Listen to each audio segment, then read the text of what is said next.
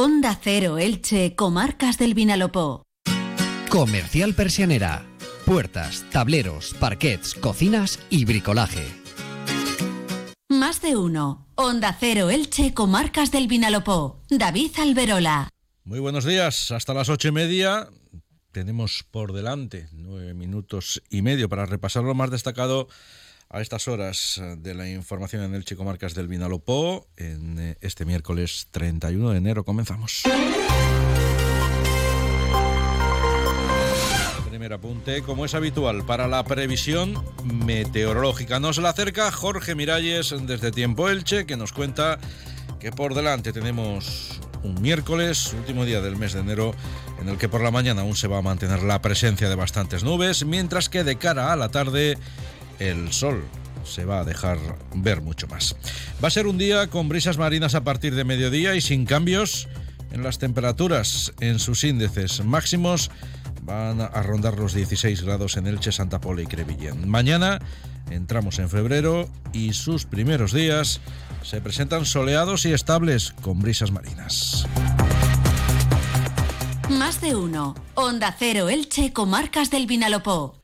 Un 6%. En ese índice fijan los agricultores de Elche la reducción este año del volumen de las hortalizas de invierno que se espera recolectar en el Camp de Elche. Desde Asaja Elche se achaca esa situación a la falta de agua, la incertidumbre también en torno a la disponibilidad de la misma, el aumento de los costes de producción y las impropias condiciones meteorológicas vividas en otoño y las que hay en este invierno. Se estima que en, la presente campaña de la producción de hortalizas va a rondar los 18 millones y medio de kilos, de los que la mitad van a ser de alcachofa, hortaliza que por sí sola experimenta también un significativo descenso respecto al pasado año. Pedro Valero es presidente del Sindicato Agrario Asajerche. Por la parte del consumidor seguirá teniendo productos de excelente calidad y frescura, pero luego a la hora de la producción pues estamos teniendo algunos problemas porque vamos, todos conocemos lo que está pasando, unas temperaturas demasiado altas para la época y esto pues un poco nos está complicando un poco la producción. Muchas son las hortalizas de invierno y otros productos producidos en el Camp que estos días están camino de mercados de otros países de Europa y cuyo transporte se está viendo afectado además gravemente por las protestas de los agricultores en Francia.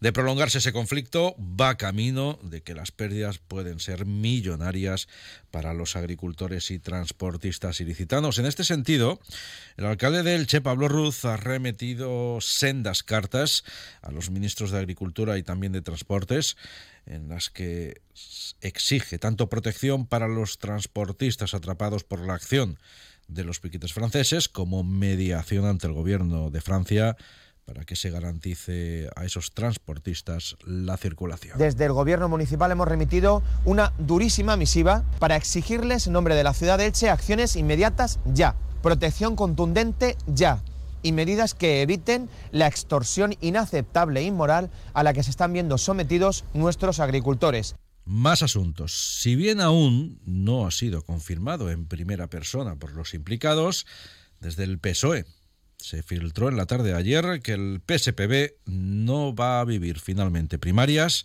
y que la ministra de Ciencia, Diana Morán, se va a convertir en la nueva secretaria general de los socialistas valencianos.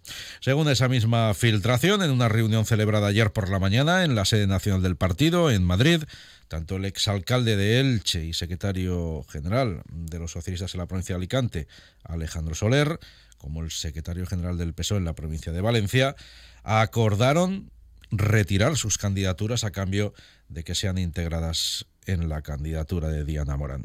Con ello, la Dirección Nacional del PSOE ha impuesto su criterio y el camino de la ministra hacia la Secretaría General del PSPB ha quedado totalmente allanado. ¿Tu edificio antiguo no cuenta con un ascensor y se te hace cada día más difícil subir escaleras?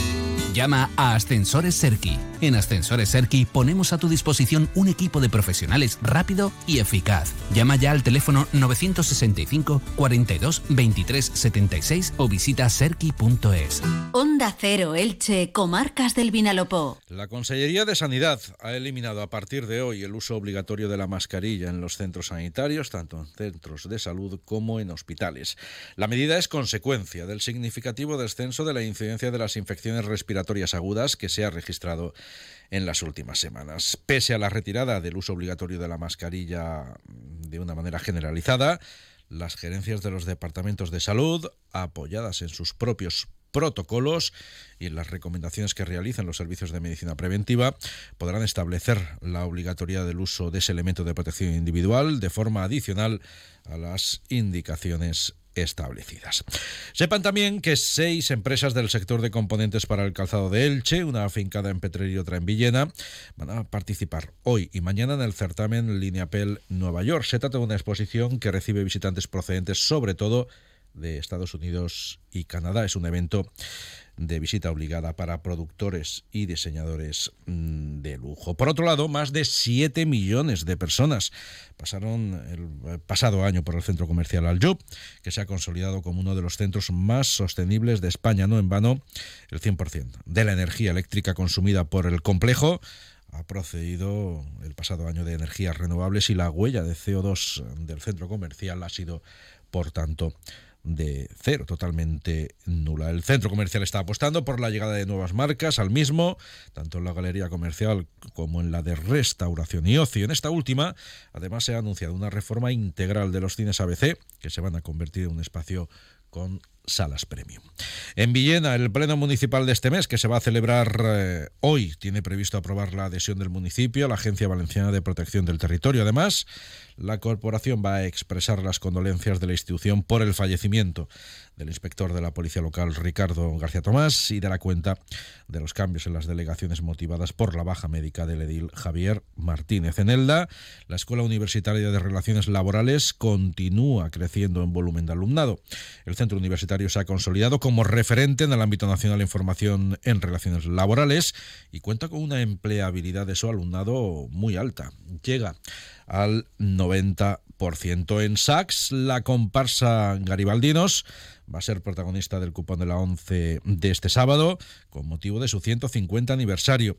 La imagen corporativa de ese hito ilustra el cupón del sábado. Con ello, los moros y cristianos de Sachs, que se celebran en honor a San Blas entre mañana y el lunes, van a estar presentes en los 5 millones y medio de cupones que se ponen a la venta con motivo del sorteo de la ONCE. Y en Crevillén, el ayuntamiento ha impulsado un plan de renovación de juegos infantiles en la localidad. Ayer comenzaron esos trabajos en las calles Sabanera y Bajo Hospital con un presupuesto de casi 39.000 euros. David Amos es concejal de Parques y Jardines en Crevillén. Esta es la mejor forma de demostrar nuestro talante y nuestras ganas de trabajar. Desde el primer día dijimos que los juegos infantiles iban a ser una prioridad y este es el mejor ejemplo. Cambiando el de calle Habaneras y a futuro iremos poco a poco remodelando toda la ciudad.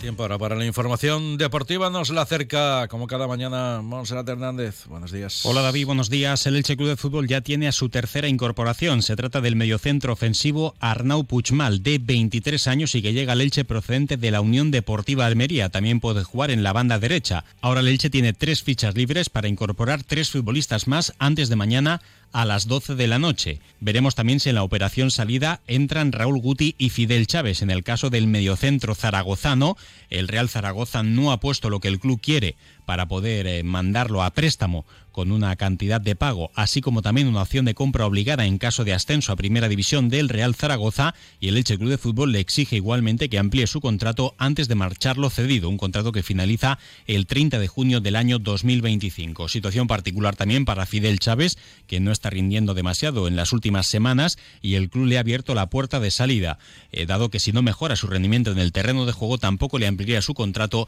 más allá de final de Y el Club Deportivo Eldense, que tiene una recta final de mercado tranquila después de que se le haya escapado el delantero Gastón Vallés, que pertenecía al Vélez Málaga y que se ha comprometido con el Real Club Deportivo Español de Barcelona. Veremos cómo se desvela todo, principalmente en lo que se refiere al Elche. Hola, ¿estás ahí? Despierta. Este invierno practica en Cable World el Intel ahorro. Ahorra de verdad de manera inteligente. Tres meses gratis y tus gigas por dos. Sí, despierta. Tres primeros meses gratis y tus gigas por dos. Ven ya a Cable World. Onda Cero Elche, Comarcas del Vinalopó, 102.0 FM.